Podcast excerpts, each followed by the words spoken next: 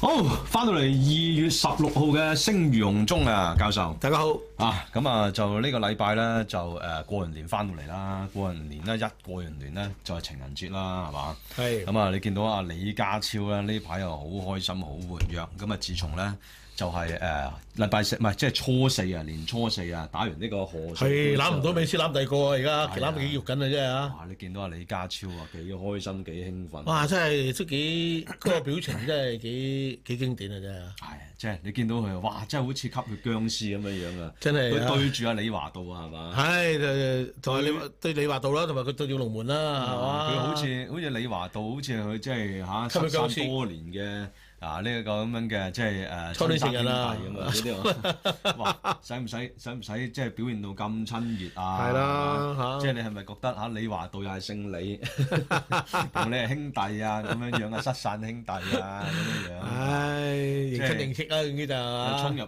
去呢一個人哋嗰、個、啊即係誒嗰個啊更衣室啊，休息室啊係啊連更衣室都唔放過啊，係啊抽水抽到咁無極限喎，真係誒，，上次上次俾人請食檸檬，今次主動出擊啊嘛，要係咪即係積要極進取啊，啊？要我攞要攞翻我失去嘅嘢返嚟，係啊咁所以今次抽到盡啊，抽到盡啦！上次太被動啦，真係啊！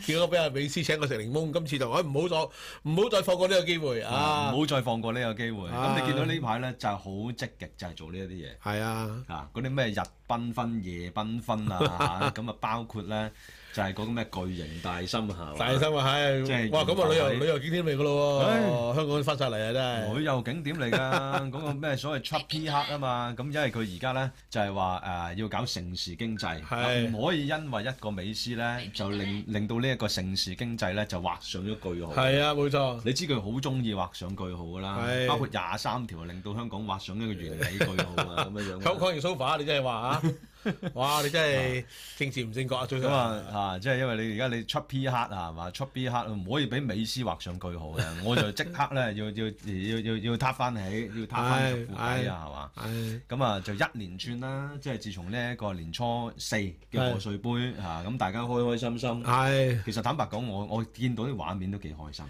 咁你都係熱鬧嘅，同埋你今次嗱，你上一次又係一隊球隊，不過今次呢隊咧，除咗美斯就仲有好多個都係我哋香港熟悉嘅球員啊嘛，係嘛？啊而且呢次呢班就即係收咗你起金做到盡啊嘛，嚇！話俾你咁攬法喎，真係啊唔係咁，佢哋又 fit 喎，即係又又難得喎，係嘛？你見到誒阿李華道啊，係嘛？你話到四四廿幾㗎啦，好勁喎！你有冇見到佢個長距離嗰下？真啊係啊，犀利！啊佢，係啊，好犀利啊！佢以前都犀利嘅呢個真嘅，賭寶刀未老啊！係啊，咁啊，仲有誒啊托迪啊，托地啦，係啦啊，，即係托你地雖然你話咩羅馬王足球王啊子啊，大佬，以前即係即係以前好 fit 啊，好有型啊，而家肥咗好多。頂住個肚 腩都踢得，都踢得。咁佢個樣都仲得，仲係個個樣都仲好晒，好好好好好英俊㗎，都係咁講啊。 O K 啊，啊，即係成即係借言啊，足係啊，借足球咁謝樣賢樣啊，係嘛？啊，咁啊，即係都算係開心嘅。但係唉美中不足就係你見到有人抽水咧，啊，見到阿李家超捧杯嗰下咧，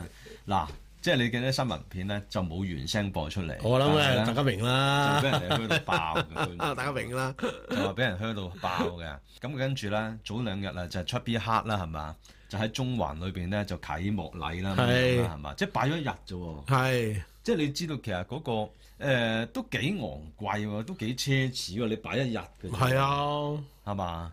咁但係咧，因為我唔知佢使咗幾多錢啦。其實正正真係因為大家都唔知佢使咗幾多錢嗯啦。啊，呢、個情人節哦，原來都唔係一日嘅，日係由誒二月十四至到二月廿四元宵。俾人影相啊係啦，嘛，元宵節、元宵會，咁啊好多香港好多唔同嘅區咧都有快閃，即係除咗中環嗰個咧，咁啊好多區都有快閃嘅。啊，俾你仔喺低炒影上去啊，個心喺兩個人中間咁樣啊嘛。咁啊，就由呢個文化藝誒、文化藝術盛事基金資助啊，係嘛？係，咁啊，就係呢個基金咧，今年第一個活動嚟嘅。嗯咁啊就啊古壇長毛啊啊 David Webb 啦，嗱即係好即係呢個又好掃興啊，係嘛？係誒呢個就係李家超係啊最憎呢一啲人啦，係嘛？即係喂唔開心咪算咯，做咩喺度即係喺度喺度喺度問長問短咧？咁佢問究竟而家你政府用咗納税人幾多錢？嚟幫個手袋設計師做做宣傳，啊花咗幾多錢？去邀請佢嚟去為香港啊，去重辦一個已經喺倫敦都做過嘅活動。哼，唉，冇新意㗎，其實係你而家香港政府邊度有新，邊度有創意㗎？啊揾嘢嚟做嘅啫啊嘛，做唔做到咪真係撞彩啦嚇。有啲有少少效果嘅咁咪大書特書啊咯政府又冇乜底氣啊，係嘛？嚇。所係謂啊，嗱，即係你人哋冇辦過嗰啲咧，又唔敢辦。係啊，即係人哋辦過嗰啲咧，即係覺得哦，人哋成功喎，咁然之後就即係照板煮碗去照辦，呢啲好有國家精神喎，係嘛？偷下偷下拐騙啊係咪嘛。偷呃拐騙啊？係嘛咁啊，就而家阿 David Webb 咧就問啦，你話揾個設計師名設計師係啊嘛？Anya Himach 係嘛？嗱，你咁樣講有冇有問題啦？因為 Anya Himach 呢個呢個呢個設計師咧本身咧就係 K 十一 Musea 嘅有誒有入邊有租鋪嘅。係啊，咁啊，佢亦都係啦，佢質疑佢係作為呢一個新世界集團嘅租客，同呢一個本身身兼藝術盛事基金嘅主席嘅新世界行政總裁鄭志剛、有利益衝突，甚至乎係利益輸送嗯係啊，之即係即係掃興啊，嫌。因為咧，問啲咁嘢喎真係啊你而家嗰個嘅，即係因為呢個就係誒呢個 Chubby Heart 呢個呢、個呢、個 program 啦，其實就係咪藝文化藝術盛事基金去贊助噶嘛，資助噶嘛。嗯資助一個你嘅主席係同佢有利益，即係係有利益交往、有關係嘅一個咁樣嘅租戶，係嘛？你係咪真係有利益輸送之嫌？冇辦法㗎，老實講啦，你香港而家所有嗰啲利息申報制度都崩潰㗎啦，已經。係。啊，因為你而家全部都係自己有啊嘛，近親繁殖啊嘛，無論議員、區議員、各種即係公共機構、非官方機構、半官方機構嗰啲管理委員、管理局、管理組織，全部都係自己人嚟嘅，個個維威喂。其實你等於當年即係區議會取消咗，即係重新加入翻呢個委任議席之後啦，區議會嗰啲利益申報制度咪全線崩潰咯。所以你政府俾錢區議會嘅時候，大家分餅仔咯。咁而家你香港冇晒監察嘅組織，冇晒公民團體，冇晒呢個傳媒監察，傳媒都做唔到呢啲嘢啦。而家係嘛？咁你自然係委委喂。咁啊，互相你劈下我，我劈下你，咁啊，大家大家分餅仔，一定係咁嘅喎。而家係咁而樣家，啊，而家係咁樣嘅。嗱，你睇下，唔淨止係出 B 客啦，係啊，咁其實就琴日咧，我見阿馮希乾都問嘅問題，就係、講美斯問題。係咁啊，因為其實前日咧，即係因為啊，係咪前日前前日啊，係嘛？就係、你見到阿阿貝君奇咧。誒開記者會係啊，啦，開記者會啊，唔肯制，定咁樣俾攞三我和啊係啦嘛，即係嗱，你見佢喎， 嗱，你知係美斯咧，成件事情咧都丟淡緊啦。係啊，即係你再炒落去又冇乜意思嘅。係啊你又唔啊開獨立調查委員會，係係嘛？你又唔你又唔研究究竟你而家你嗰啲 contract 入邊嘅寫嘅內容係啲乜嘢？係嘛？因為你講到底，喂，你又想追究呢一個美斯同埋呢一個啊邁阿密國際咁樣樣。個問題就係話你成張 contract 講到而家，我哋淨係知道阿楊潤雄係冇睇過 contract。而家睇咗未啦？有冇睇翻啊？我唔知道啊，係嘛？講嚟講去呢，即係你見到有啲人啊，好似霍啟剛咁樣樣呢，成日寫千字文喺度呢，就係叫做咩啊？喺度道德勒索。冇啊，抽水啫，乘機扮扮高人抽水。啊而家你你喺國內小紅書或者喺國內啲平台咧，有個都傳唔 buy 佢哋傳唔 buy 有個傳說就正正質疑霍啟山啊，即係霍啟剛個細佬啊，喺度，係啊，同呢個 Tina 本身嘅關係十分密切，嗯經常出席佢哋啲活動。係係咪有份㗎咁樣啊？哦咁啊、霍啟山係咪喺呢個過程裏邊特別有講到原來喺舊年呢個邁阿密有場表演賽，咁啊收咗三百萬美元嘅訂金，但係國內又搞唔成，國內搞唔係成，啦想過俾香港，想過俾香港。但係過俾香港又以捉為執中到啦平嘢，嗱呢個講下真定假，要係啊啊等有待證實。但係起碼就咁講，結果咧就由 Tina 接咗嚟做，而 Tina 如果同霍啟山係係關係密切嘅話咧，咁你就就有啲嫌疑咯。而且有啲有啲報道嘅講法咧，霍啟山喺自己嘅網誌話：嗯我親自同阿碧咸講過咁講，即係有啲咁嘅嘢。嗱，真定假有待證實啦。咁而家而家你 Tina 出事，即時咁樣如果牽涉到霍啟山嘅，你霍啟剛咧就不斷將個矛頭指向美斯，咁即係點啊？轉移視線，轉移視線咯，矛盾轉移咯。兩兄弟有有啲人直頭話佢兩兄弟扯貓尾，所以馮馮希賢係咪嗰篇文？佢話香港只有霍亂啊嘛， 係冇美斯之年。嗱，其實個問題就係咁樣啊嘛。嗱，誒、個問題主要本身，你點解要揾 Tina？係啊，踢嗱乜水嗱貝君奇佢自己講啊，係貝君奇自己講啊，嗱，佢咁佢咁樣講咧，我覺得佢自己忍咗好耐啊。佢就喺度話美斯啊、國際邁阿密啊輕視佢。係，我去到除佢咗國際邁阿密輕視佢之外咧，嚇、即係唔俾一個簽名波衫佢之外啦，佢亦都話主辦單位 Tatler Asia 又輕視 佢，係嘛？總之咧，佢係被雙重輕視。係好唔該。啊！即係一個咧咁有身份、大名鼎鼎嘅貝君奇咧，係啊就感覺到好好不是味。哦，佢覺得自己仲係一個人物嚟㗎嘛。係啦啊，你而家竟然我去到竟然見到三個拳喺度，唔俾波衫我，俾咪係師傅咯喺度啊，真係我唔我都想制走噶啦，啊如我果唔唔制咁樣咯。如果唔係我俾面嗰、個即係誒攝影師，我一早走咗 啦，啊係嘛？佢咁講。咁佢主要佢嘅問題就係話，去到即係你話比賽當日，喂，我哋本身係啊作為即係嗱，其實佢哋哎呀，即係對外都叫主辦單位，係啊但係佢而家做對運動自會啊身事嘛嗯就話自己好被動嚇。啊就大佬話佢自一第一時間出嚟割隻嘅喎，佢係啊話唔關足總事嘅喎。啊！又話冇冇安排佢坐主席台喎，唉賽前即係佢又冇安排佢坐主席台喎，真係又話等自佢己等，因為佢唔怪得佢話唔制啦，真係。係啊，咁啊，所以佢就話佢又俾人哋輕視咗佢嘅位置啦。啊，佢話足總啊，過往喺國際賽事裏邊啊必然會被安排啦，喺坐咗重要位置啊。咁今次連主席台都坐唔到，因為你見到 plan 過去啦，你淨係見到碧咸啊、李家超啊就冇去份嘅，其實係就咁啊。anyway 啦，佢話既然被輕視啦，咁佢就問喎。嗱嗱，主辦單位啊，嗱唔係我啊， 即係一場誤會啊，係 Tatler Asia Tatler Asia 只係一個面對富貴貴人公子哥兒嘅一個時尚雜 誌。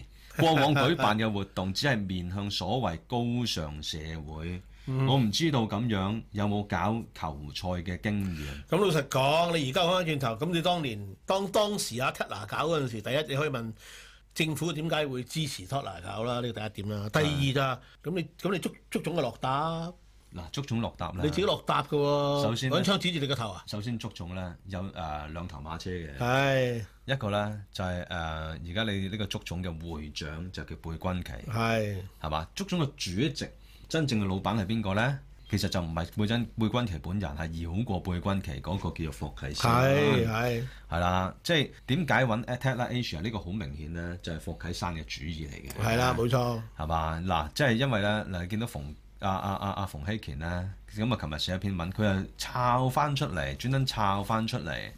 原來霍啟山咧，佢自己本身咧係接受過 Tatler 嘅，即係你呢個作為啊上流社會啊啊，即係做名流雜誌嘅呢一個咁樣嘅 Tatler 咧，就訪問過佢嘅。即係係做個人物專訪添㗎。啊，咁啊，佢介紹佢啊，佢入邊講佢講啲乜嘢啦？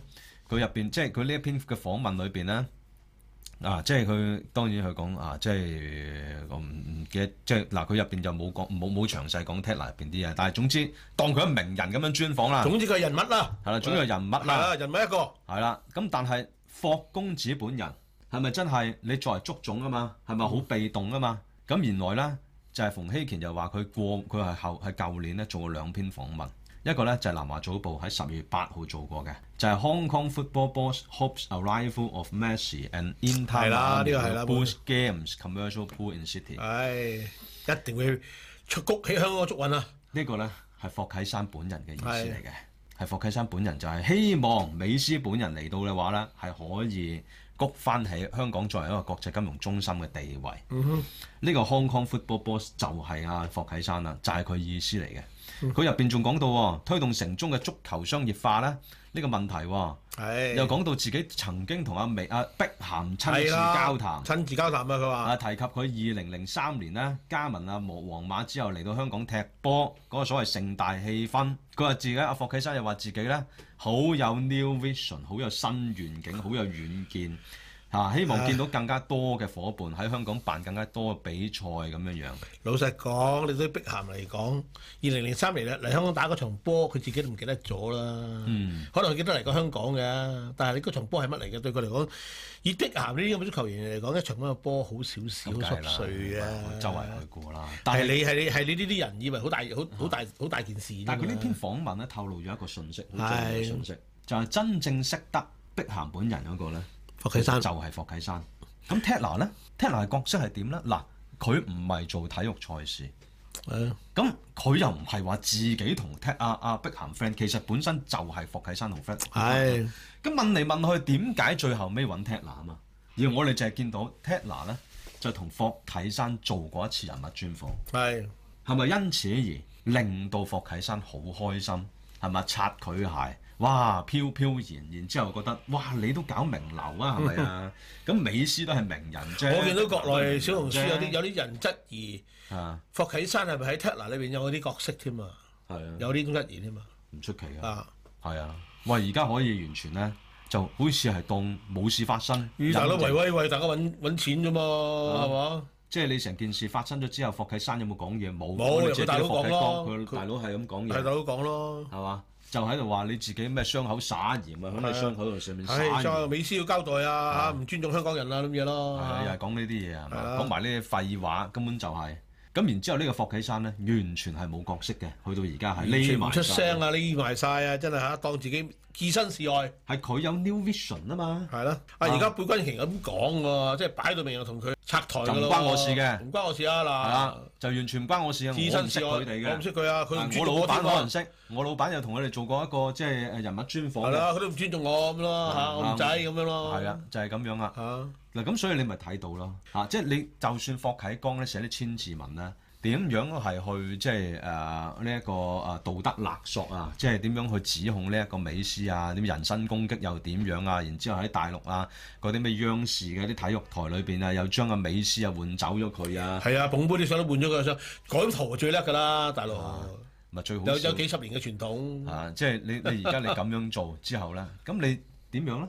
係嘛？即係嗱，你美斯本人又冇乜所謂啊嘅。你老實講，佢哋將約同呢個 Tatler 簽，你有咩事等 Tatler 同佢講咯嗯啊。你你你香港嗰啲立法會議員啊、葉劉淑儀啊呢啲講啲咁嘅嘢，有啊咩意義啫？本身咧，你哋抽水啫，大家輪流。本身咧，呢啲就係廉政公署咧應該要做嘅嘢嚟喂，廉政公署，啊而家而家個嗰個嗰個廉政專員係咩人嚟嘅。胡㗎？英明佢應該係俾廉政公署查嗰啲人嚟㗎喎。啊，胡英明就係以前係做過誒懲教嘅頭頭啊，唔係，佢係成啊家有成家嚇，佢應該係有份去食飯局，有位有有有有廉政專公署嘅嘅人同佢講一句，呢條友應該係呢條友應該係廉政公署調查對象嚟嘅，而家做咗廉政嘅頭頭， 係而家仲要搞咩所謂咩廉政學院喎，係係咯幾幾巴閉嘅 係真係啊，即係搞呢搞路，佢憑乜嘢咧？唉真係係嘛，笑即死係應該你做嗰啲嘢就唔去做，係嘛？應該要查出邊一刻，應該要查呢個啦，就係呢個呢個呢個美斯事件。係啊，點解要揾 t a 張約點樣簽嘅？政府係完全係冇角色，最重要嘅就國係政府應該有角色嘅，呢嘢有角色嘅應該就係叫楊潤雄，係啦，最重要係楊潤雄。係啦，點解楊潤雄在就變咗冇冇冇角色啦？係啊，就係、咁樣噶係嘛啦。呢個係非常之可笑啊，其實係唉，香港而家就，所以你香港嘅公共行政啊、公共管治咧，喺而家呢個制度底下咧，即係睇住佢爛㗎。以前咧，你就算話香港冇民主都好啦，香港整理出嚟嗰套公共行政嘅體系啊、啲規矩啊、機構管治嗰啲嗰啲嗰啲習慣咧，基本上都係可以產生一個制衡同埋監察以至交代嘅效果嘅。而家唔係啦，而家全部維威喂。最簡單呢，都係睇下貝君奇、霍啟山、Tina 呢佢哋之間嘅關係，你諗下、已經已經説明呢、個即係爛到爛到透嘅蘋果嚟㗎啦。再加埋一個完全冇作為，或者話甚至係成事不足敗事有餘嘅政府嘅楊潤雄局長，你咪搞到一撇嘢咯。跟住咧出咗事之後，你見到就。葉劉啊，啲立法會議員啊，輪流啊出嚟亂胡言亂語，大家亂講嘢。啊，正經嘢做唔正到。經嘢係做唔到。講完之後又冇嘢嘅喎，你睇葉柳咁樣，早人講到幾巴閉啊！應該禁止啊美斯唔俾人嚟香港啊，香港人憎恨佢啊！而家佢又改口嘞喎，而家嚇佢話曾經稱禁止美斯再嚟香港，葉柳話貼文真係泄憤啫咁樣，哇！你真係〜 你行政會議成員即係我隨口噏嘅啫咁解，講完之後唔使負責㗎，講完就算㗎啦。我就當時泄憤㗎咋咁樣，我潑婦嚟啫嘛咁樣，即係咁意思。咁你諗下，你香港而家就係俾呢班人做我哋嘅權力高層，你死唔死？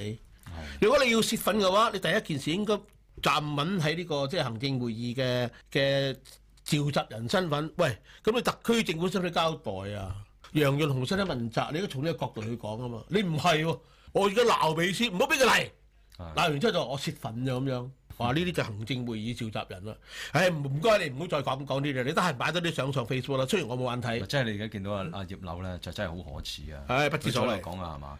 即係廿三條呢啲咧，就嚇冇、人反對喎、啊唉一個佢，一個係鄧炳強喺度，冇人反對喎，冇人喺我面前點樣抹黑喎。唉，你諗啊下接受晒添喎廿三條，林定唔國該你盡快做啊！翻上商界同佢講啊林，定國話：我都冇聽到反對聲音咁樣啊冇嘛。聽過反對聲音嘅， 其實你又唔知道一句一句説呢呢個説法就叫哀莫大於心死。根本就唔理睇嚟做，但啊你肯即係香港人覺聽人得講嘢咩我我我我睇嚟做咩啫？係啊係嘛？你既然你都唔肯聽嘅，講完就冇用嘅，大家唔反而俾睇，你俾你點上嘅，大家唔睇添啦而係家啊。講你有咩意思啊？喂，係啊大佬啊，你係鄧炳強，你講得出嗰句説話係嘛？哇！如果即係誒、呃以後廿三條之後咁啊，你知道啦嚇，佢講嗰句説話啊嚇，佢話誒，如果有人用加鹽加醋嘅語氣語氣，以偏概全嘅言論，只係講多事實方面嘅其中一面，哪怕只係事實係嘛？啊，如果你專登去講，講完又講，喺度加鹽加醋嘅話，都可能犯廿三條㗎咁樣樣。你睇完嗰個文件，你就知道冇人冇咪任何嘢都係犯罪㗎。阿阿阿彭定康講得講得全神啊！佢話香港而家咧撩鼻屎都可以話你捉你坐監㗎， 係，唔係呢個真係唔出奇喎。撩鼻屎捉你呢坐個唔監。你唔好講笑 喎，真係嗱坦白講啦，嗱最近發生兩件事，即係有一件事就係琴日發生嘅，就係、嗰個龍人舞蹈劇團係啊，咁啊就誒佢哋突然間咧就係佢嗰個、呃、即係叫表演啊被被係被截停啦。啊有個表演咧，有個叫誒、呃有個叫做係名為誒、呃共鳴舞曲呢、個表演節目咧，就本身係由呢一個青年藝術協會主辦，都唔知呢個會即係有賽馬會嘅贊助。唉，咁由黃耀邦創立嘅龍人舞團呢、個誒、呃森林樂去做出演出嘅，係啊，咁啊突然間呢就被禁取消唔，俾做。係啦，點解呢？點解呢？嗱，最大問題嚇就係、呢個所謂有人稱呢一個叫做手語哥哥嘅黃耀邦，咁佢就係呢個曾問題經用口人物啦手語啊。就做過呢個榮光歸香港，係啦。啊，嚇一一嚟啦，二嚟佢亦都擔任過啦民間記者會入邊咧嘅一個手語翻譯嘅。係啊，冇錯。啊，咁其實佢之前已經聞到陣味㗎啦嚇，即係早排咧就佢喺你自己個誒、呃 Facebook 啊裏邊寫，唔可以因為一個人嘅言論就令整體嘅演出被取消。係咁啊就誒咁、類似嘅言論咧，小伙子嗰個亦都有再講過，係啦類似，嘅係啦，類似嘅。咁佢又話：如果臨陣退取消嘅話咧，答案好明顯啦，好無奈咁樣講一句，我個個人嘅藝術生涯係咪就咁停止係咧？啊，係咪就冇得做呢？咁佢對住森林樂團嘅所有人、嘅舞蹈團、嘅舞蹈人員同埋啲粉絲講，係嘛？即係我好對唔住大家，你可以取消我嘅參參賽資格、參與資格，我覺得 OK，但係唔可以因為一個人嘅言論就令到整體演出被取消。其實要道歉嘅話，得得一定唔係佢啊！老實講，我相信佢啲團亦都冇理由怪佢啊，係咪啊？你要怪就怪呢個取消佢嗰個權力來源嗰個人啊，係嘛？你諗下過去一個月，短短一個月之間，一月十七號就係呢個香港舞台劇頒獎禮，藝發局煞停。係咁而家短短一個月之間，一個月都唔夠。今日二月十二月十六，今日啊，一個月之間，你係四單呢咁嘅嘢喎。係啊，劇協之外，跟住小小小伙子，跟住演藝學院，而家、輪到呢個森林森林樂，嗯，即係諗下，即係點啊？而家向舞向演藝界，即係劇藝界整風啦，整風挑戰啦。啊，總之劇藝界我就搞到你，你總之有少少嘢俾我，俾我，俾我，俾我，我睇你唔順眼嘅話咧，我就我就玩死你。而家就咁啫嘛。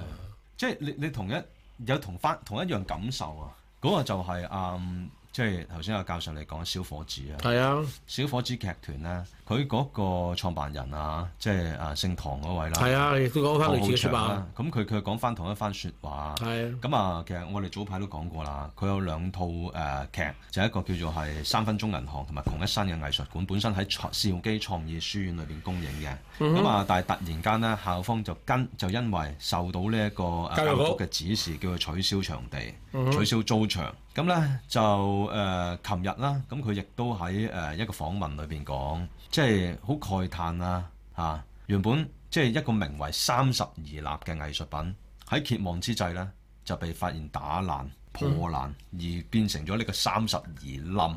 係呢一個舞台劇《窮一生嘅藝術館》嘅劇情，隨住公映無期，亦都成為咗咧佢本人啊呢、個團長嘅小伙子理想空間團長唐浩翔三十歲嘅寫照。佢就話啦，創作路盡，無奈只能夠放棄，解散劇團。佢話依然佢而家佢依然係熱愛戲劇嘅，但係呢，就唔願意再冒險拖累團隊啦。佢深信見證佢其他人啦，佢深信佢可以見證其他人，可以將創作搬上舞台，都同樣有意義嘅。嗯哼，就無謂啦，就要其他人呢，就同佢經歷同樣嘅人生啦嚇、啊即係佢又話付出咗不斷，佢好擔心不斷付出麵包、夢想、理想發生唔到，有陰影有恐懼，咁不如休團啦。佢話你揀繼續啊，就如果你繼續嘅話，即係佢自己啊唐講緊浩翔佢話佢自己繼續落去嘅話，咁佢就會有機會被取消。但係如果你放棄嘅話呢，即係唐浩翔佢自己放棄嘅話呢，佢仲可以見到一班學生一齊參與製作嘅人咧繼續做。咁你揀邊樣啦？咁佢就話：我咪寧願揀放棄啊，唔想咁自私啊，因為啲人為咗我嘅原因啊。即係呢個講法啦。如果諗翻轉頭，如果廿三條立法過咗之後啦，一都冇冇冇分別㗎咯喎。佢班學生係佢學生啊嘛，你當時冇舉報佢啊嘛。根據廿三條而家立法嘅精神啦，仲你惡唔啲舉添報嘅話，一樣可以玩你。即係呢個就唔淨止話取消咁簡單，係啦，一樣可以玩你。係啦，即係可能會有嚴刑進法啊，係嘛？仲呢、個呢、個唔係嚴刑進法，而係話無所不包啊！而家係無所不包，即即係係所謂廿三條立法就俾多個理由，呢、個政府做乜都得，係啊佢針對你嘅做乜都得。嗱，其實兩兩單嘢一樣啫。團隊裏邊有一個人，因為以往佢嘅言論俾人哋挖翻出嚟，咁然之後呢，就 cancel 晒佢寫佢唔係犯法咯，佢係政治上佢被視為被權勢認為唔正確啫喎。係啊啦，嚇、啊老實講，一個一個作為你講翻頭先嗰個龍人劇團，佢作為一個手語手語嘅翻譯師咁講啦，我當佢係啊。佢、有人請佢去喺某個記者會做手語翻譯，咁佢佢做呢個角色，你同同有咩有咩證據係可以牽涉佢個人嘅政治信念咧？佢有冇講到咩嘢？佢翻譯人哋喺個記者會度講嘅嘢啫嘛，係嘛？嗯，都死喎。咁即係話係咪係咪第日有某個政治唔正確嘅人，或者被政府針對嘅人，有啲咩嘢求救，你唔好救佢啊？嗯一樣道理嘅啫喎。你救佢，你都有罪係啊，啊。你救佢都有罪，係啊，就係咁咯嚇。所以其實阿唐浩翔嗰個真係好慘㗎，即係講到話我若果做嘅話咧，我就累埋其他人。咁但係呢、個我唔知佢呢個係自我埋怨啦，定係即係即係挖苦啦。咁但係諗下，佢為咗要成全其他人，就要放棄自己可能半生追求嘅夢想。咁你呢、個呢、個錯喺邊度咧？佢嗰啲學生今次上唔到上唔到台，係咪應該怪佢咧？定怪邊個咧？嗯，我覺得應該首先要怪怪喺呢件事上面冇弄權勢嗰班人，呢班人就係政府，呢班冇弄權勢嘅人咧，就係教育局。就跟住一啲偉大領袖呢所講嘅一兩句説話，就無限上綱，就揣摩上意，然之後做事嘅，跟住以為自己自己好似佩君奇嗰啲咁，覺得覺得自己應該被重視㗎。係啊嗯啦你。俾波衫都俾件我嘅咁嗱，咯，點解會咁樣我應該有呢？份分有份分豬肉嘅咁咯。其實呢，即係呢個係好變態嘅。你係見到係，而家你開嘅社會裏邊咧，開始去鼓勵你哋喺你自己嘅合作伙伴之間去揾一啲人有冇究竟黑財。而家廿三條立法就係咁嘅精神啫嘛。就算唔立法，而家都做緊啦。廿三係，條立法只會更惡劣啦。總之講乜都立場行先。而家咧就係、呃叫做係取消你個 project，以後咧就會係即係如果你揾到你陰私嘅話咧，可能會有嚴刑峻法，即係就叫國安加辣啊嘛。而家係叫做係老實講，頭先佢哋佢哋佢哋上唔到台嗰啲咁嘅原因咧，政府都冇冇正式承認過嘅。啊，咁但係大家知道咩事咁解啫嘛。咁你好好笑喎！你而家立法即係行政會議召集人葉劉淑儀啊、立法會議員啊、官員啊、霍啟剛呢啲咁，下下就窮追猛打。你交代點解你香港香港唔踢得，三日之後日本踢？你要俾個答案我，你有有要澄清。咁中意講問責㗎？係啊你取消人哋嘅資格有冇有冇講過理由俾人聽啊？你取消年宵市場嗰、個嗰、個即係檔主，兩日前取消佢，佢入晒貨啦。嗯唔俾佢做，你有冇俾個理由啊？當然食環俾個理由，我唔需要俾理由你。總之我取消你資格，嗯係嘛？你你做啲乜嘢就唔需要講理由嘅。我取消你就取消你，總之我有理由。你而家係窮追猛打追美斯，嗯，你班人咩標準啊？葉劉淑儀呢啲行政會議召集人，你講過啲咩啊？對呢啲咁咁雙重標準嘅行為？嗯可能又係泄憤啦。我臨時黐喺條筋，我想講啫，嗯啊，等於佢臨時黐喺條筋，就中意擺啲擺啲風情相上去上去網度咁核突咁解啫嘛。唔即係係唔佢怕而肉家酸嘅而家而啫。家佢而家咁講啊，即係點解層層加碼喺度做呢啲咁嘅嘢咧，係啊，其實就係等於反右啫嘛。係啊。即係你喺你身邊裏邊，你要揾一啲人，究竟以前係咪黃絲，呢、個呢、個再早啲啦，即係清理階級隊伍啊，佢就咪就係咯，啦係咪就係反右係咯？啦，係咪？即係嗱，最主要個問題就係一個人講句説話，夏寶龍講嘅。係佢就誒、呃其實你佢你知領導人以往講嗰啲説話啦，我哋聽完當廢話啦，係嘛？根本就係廢話，亦都事實上係啊廢話。嗱，但係廢話當當當重要説話，你作為咧重要指導原則嘅話去做咧，咁呢個就會變成災難係特別係呢班奴才攞到權力，啊！咁佢舊年嚇，即係主要就係二零二三年舊年四月嘅時候咧，咁其實就係夏寶龍啦，就跟住阿習近平所講嘅説話咧，就去演嘢，就話啦，即係你話要誒呢一個保護國家安全嚇、啊即係佢有六個相信啊。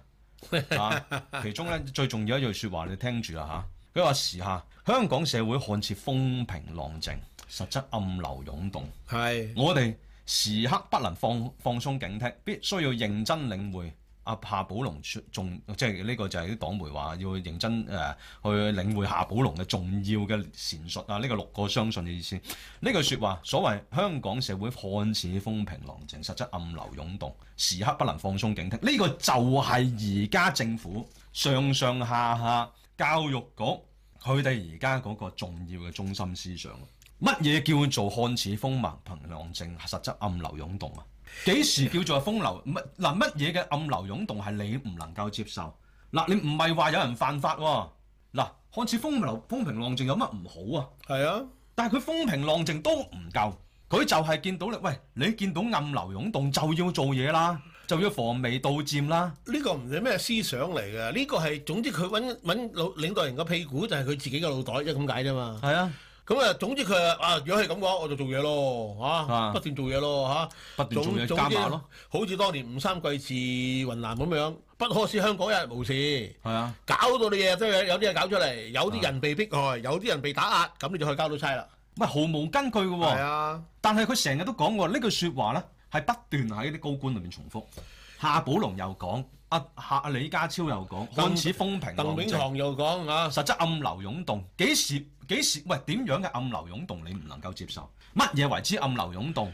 係嘛？你點樣嘅暗流湧動？你要诛滅佢。其實講到尾就係呢班人搞風搞雨，暗咩流啫？佢根本就搞風搞雨而家。佢點樣闡點點樣詮釋咩暗流啫？嗱，係你而家你嗰啲唐浩翔，嗱佢覺得係黃絲啊，黃絲竟然喺度搞劇團，你滲透咗劇團，佢就話啊嘛，呢啲軟對抗，阿鄧炳強自己講，佢軟對抗會潛伏於佢會扮記者，佢會扮即係社會裏邊普通一員，然之後潛伏，然之後時機就會作亂啊嘛，所以咪要揾對揾揾不斷要揾對象咯，所以又要搞建山，又要搞呢、係啦個，又要搞呢個光榮米線，又要搞劇團，因為佢哋暗流湧動啊嘛。係係嘛？你搞做乜嘢？喂，你搞書店咁多人幫襯啊，咁係暗流湧動啊。就算冇暗流，我都要搞風搞雨，係啊，就係咁解啫嘛。跟住你搞，喂，你搞書店，哦，你竟然有人幫襯，你仲要搞埋乜嘢啊？分享會係係啊，嘛？見山書店搞分享，仲唔係暗流湧動？喂，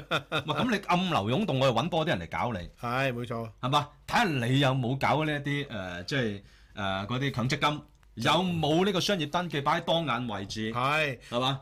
點解你光榮米線咁多人幫襯，仲唔係暗流湧動？真係喂啊，，唔唔使負責任嘅。一係句説話暗流湧動咧，就即係總之嗱，一講暗流湧動，你點樣揣摩？哦，就係好簡單啦，你就你佢又冇講嘅，你自己去揣摩啦，你自己去會議啦，你點樣去做啦？咁你最簡單嘅做法，你咪就係揾翻以往邊啲人黃絲，你就有個 list，然之後針對佢所有做嘅嘢，只要喺個社會裏邊佢活得好，撈得掂，就算撈唔掂，你有啲嘢做緊，你有啲嘢做緊都唔得咁。你就係暗流湧動。係啦，冇錯。而且呢啲咧，即係無限上綱，任你講，任你估，任你延伸嘅，係嘛啊？最最即時嘅例子，睇下古思堯係判啦咗九個月，朱古斯你睇下個法官講乜， 真係荒謬到飛起嘅，真係啊！古斯聊一隻係直純粹暗流湧動，就已經搞暗流都未有啊！係啊。咁啊，就今日啦，蘇維德啦就做個判詞，蘇維德，記住蘇維德係啊！係啦，蘇維德啊啊個心有事嗰個啊，唉，佢點知個心有事啊？個腦有病，我覺得佢 係。咁啊對佢做咗個判詞啦嗰嚇個，判詞真係笑死你啊！真係啊啊即係啊佢咁講，佢話古思堯咧喺即係成個過程裏邊啊係嘛，即係你點樣去構思？其實佢阿啊古思瑤就點樣咧？係喺區議會選舉當日就諗住就諗住示威係抬去就棺示威又材係，但係佢都未出發。未出發就先搞佢啦。佢其實未當日之前幾日咧，警察已經上去嗰度搞佢噶啦，係啦，，因為暗流湧動。暗兩係度啊嘛，啊，佢見到暗流啦，要喐咗佢先啊。係啊，啊，咁佢就話咧，即係哇，阿阿阿阿古思瑤，你係好有計劃咁樣聯絡傳媒，事先張揚行動，一心以宣揚理念為目標，係啊，又視區議會為機會。啊！而激起其他人對仇恨同埋仇視，啊而產生呢個叛離，啊目的咧就係為嗱最緊要目的就係為咗推翻政府，全部都係蘇偉德講嘅，係啦。全部都蘇偉德講嘅呢啲，你記唔記得早排即係你講廿三條點樣為之煽動？係或者我講翻頭先，阿鄧炳強話講事實都可以係犯罪啊嘛。係啊，只要你強反覆強調事實嘅某一面，就已不過經你唔係使犯罪咁啦，驚，我哋會睇你嘅目的係點樣嘅。係啊，你講呢啲嘢嘅目的係啲乜嘢咧？呢個目的唔係你講嘅喎，佢估嘅喎，佢估嗱，而家咪就係個咪就個係咁官個官同咯你講，你講個目的，個目的係咩？佢而家講古思堯嘅目的就係話推推翻中央政府，令到中央政權結束同埋終止。喂，佢想去示威嘅喎， 啊，咁呢個就係話嗱，所謂目的，而家咪就係個法官話你有咁嘅目的，你就係咁嘅目的，跟住判你九個月，係啦，咁就判你九個月啦。啊，真係呢係啦個呢個官真係犀利，咁你係咪有冇有冇言論自由佢啊？仲勁過車公嗰個解簽佬係啊，仲勁過睇相讀佬心，啊佢係。讀心術啊嘛。啊，仲仲犀利過白玲玲啊！我覺得你你有冇言論自由啊？ 嗱，有言論自由嘅，每位市民都有言論自由嘅，但係又唔係絕對啊嘛。佢，你所有嘅言論就咧係 subject to interpretation 㗎。係啦，即係我話你有，我話你係係有目的就係㗎啦，我話你犯罪就犯罪，我話呢個唔係言論自由就唔係言論自由。我話你有目的推翻推翻政府，如果冇絕對嘅言論自由，呢、個社會就冇言論自由，就係咁簡單。你咁咁樣根本就冇絕對冇言論自由，而家係係啦絕對冇言論自由。即係好簡單咋，你成日話啊西方國家佢有國安法係嘛？啊美國嘅有國安法，喂國安法咧，美國係有國安法，但係同時間佢亦都有第五修正案，佢講呢個言論自由就係絕對嘅，冇錯啦，即係呢個呢個你所謂國家安全法喺美國喺英國呢啲都好，佢嗰個所有嘅界定嘅原則定罪原則係唔可以違反呢啲絕對價值嘅，呢啲絕對價值就係言論自由。你香港都有㗎，啊香港你嗰個基本法寫到六十八條啊，循步漸進，民係普選，三十九條講到要符合兩條國際公約。你而家唔係喎，而家而家呢個蘇慧德，因為你你你台有準備準備啫喎，都未出去抬棺材。嗯佢都未做，未講過任何嘢，就估到咁多嘢出嚟噶咯。你係利用呢個棺材嘅暗示意義，要推翻呢個政府目的點點點，哇！全部都係個蘇維德自己講嘅，係啊跟住判你九個月。你唔好聽，你有冇聽到而家係廿三條好似好文明，我睇下你目的係點樣啦。你咪想推翻人民政府先，你咪想推翻中共先？佢而家話你係就係啦。係啊，係嘛？咁古思瑤佢自己都會求情，佢都會講翻自己所講嘅嘢，佢未必係佢佢話 bad bad for your mercy 唔係，但係你聽翻佢點講，唉，佢真係佢好好勁啊！真係啊，佢就 話：我幾十年以嚟，我一直喺度和平示威，我樂於成為社運鬥士、民運鬥士、民運勇士、民民主人權烈士。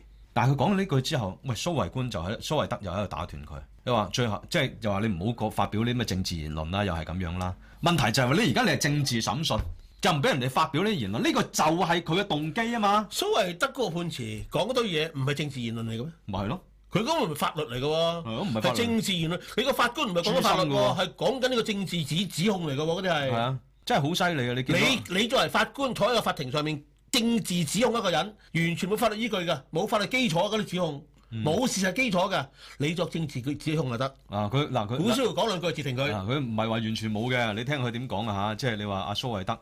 我一早策劃行動，包括製作棺材、寫上字據、安排運輸、安排傳媒到訪、預先印製立場書，然之後呢，可謂充分準備啊！咁然之後呢，亦都顯示你有意圖參與示威。若果事先被捕嘅，若非事先被捕嘅，你一定會付諸行動。咁即係冇行動啦。係啊，係嘛？咁佢話你棺材上面寫咗啊嘛，愛國愛黨分過分個誒、呃、愛黨愛國愛港嗰啲議員啊嘛，呢啲字句就明顯煽動他人仇恨中央同埋港府啊嘛，佢就講呢啲嘢。係，咁佢就話咧，就係、你借題發揮，嗯哼令人拒絕接受選舉結果，嗯從從而產生對抗啊。咁而你又極不諱言，目的係為咗羞辱政府啊。即係即使知識你嘅行動係想推，即係即使知識你嘅行動係推翻政府，佢亦都毫不在意，佢都冇話要推翻政府。哼，呢個借呢個其實邊個借題發揮咧？最關鍵係借題發揮呢佢四而個家字就啊無限上嘛。綱咯。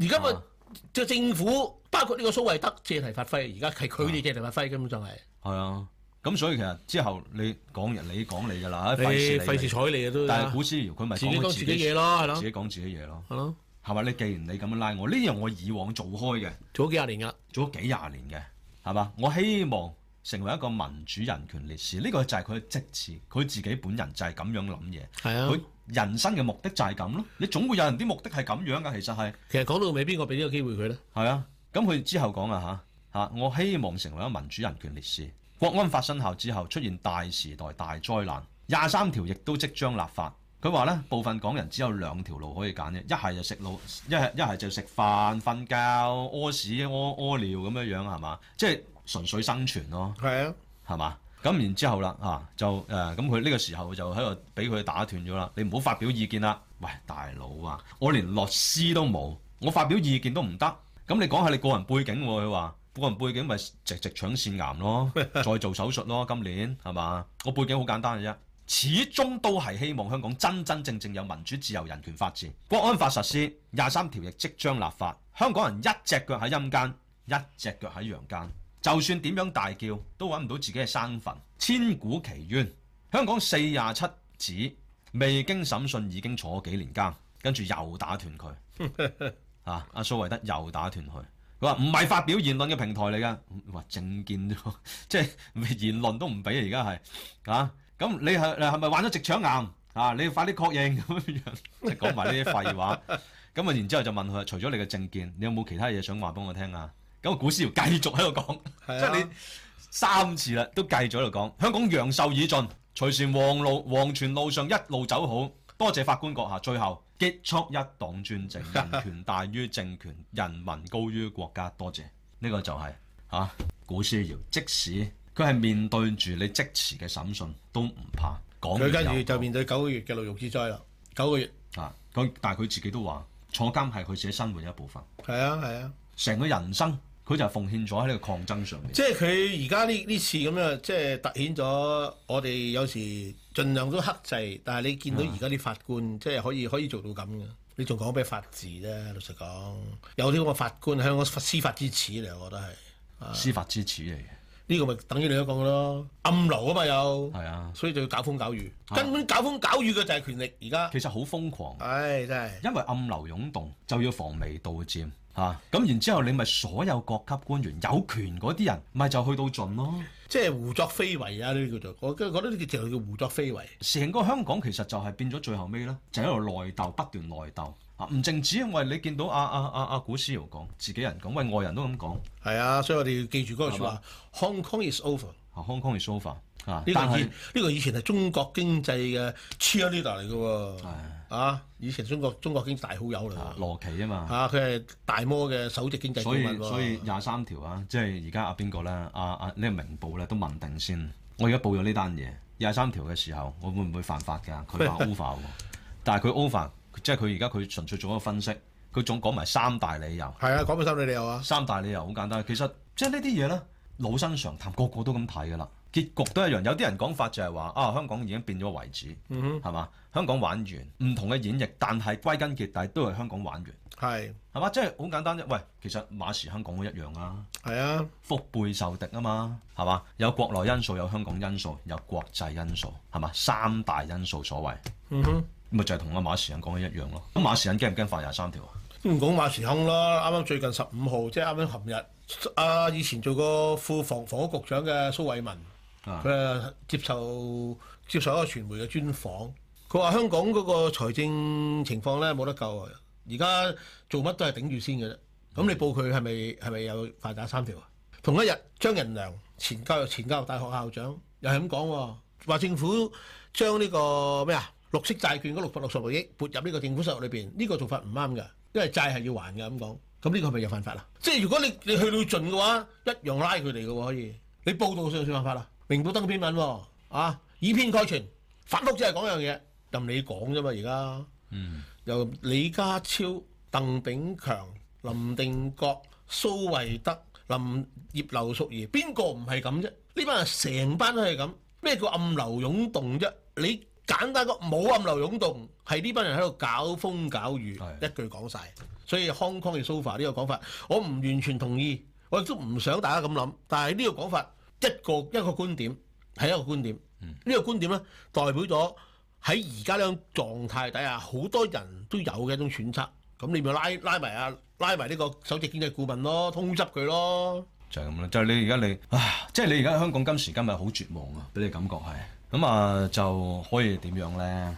即係啱啱先過完年，係啊。一而再，再而三發生呢啲事情，叫記咗點啦，廿三條立法諮詢仲有兩個禮拜完㗎啦，個零禮拜完㗎啦，係啊，誒冇人反對係嘛？即係冇反對聲音，啊，最後尾好似啊，咁你又話暗流湧動，係啊，反對聲音都冇啊，暗都有流湧動啫，係啊，冇啊，唉總之真係不連忍暗自己流都唔好，最好唔好表達，日日喺度自相矛盾呢班人，最好唔好表達。係咯，即係你會見到咧，呢、個社會咧，就其實係連正常向你表達意見、諮詢嘅功能都冇嘅時候，係咁、啊，其實呢個社會好極端嘅，大陸就係咁樣噶，講句説話都死得人啦，而家係啊，大陸就係咁噶，會唔會同你講，唔會同你表達不滿，直接就攞你命啊，係啊，好暴力嘅其實係，你啲維權咧，大陸一係唔維權，一維權咧就好暴力嘅，唉，即係所以呢啲就係啊，民族復興啊，啊，好啦，咁啊，我哋今日嘅時間差唔多，好啦翻嚟再見。好，拜拜。